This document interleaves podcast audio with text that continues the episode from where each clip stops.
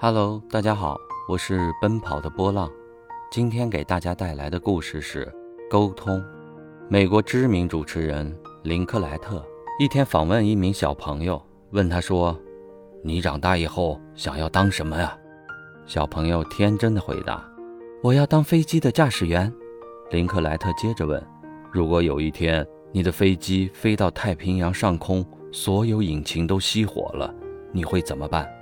小朋友想了想，说：“我会先告诉坐在飞机上的人绑好安全带，然后我挂上我的降落伞跳出去。”当在现场的观众笑得东倒西歪时，林克莱特继续注视着这孩子，想看他是不是自作聪明的家伙。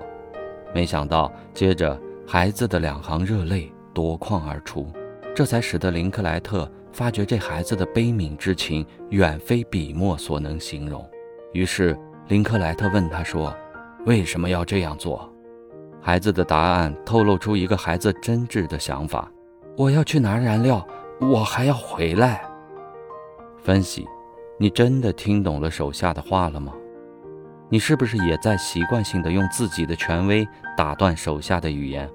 我们经常犯这样的错误，在手下还没有来得及讲完自己的事情前，就按照我们的经验大加评论和指挥。反过头来想一下，如果你不是领导，你还会这么做吗？打断手下的语言，一方面容易做出片面的决策，另一方面使员工缺乏被尊重的感觉。时间久了，手下将再也没有兴趣向上级反馈真实的信息，反馈信息系统被切断，领导就成了孤家寡人，在决策上就成了睁眼瞎。与手下保持畅通的信息交流，将会使你的管理如鱼得水，以便及时纠正管理中的错误，制定更加切实可行的方案和制度。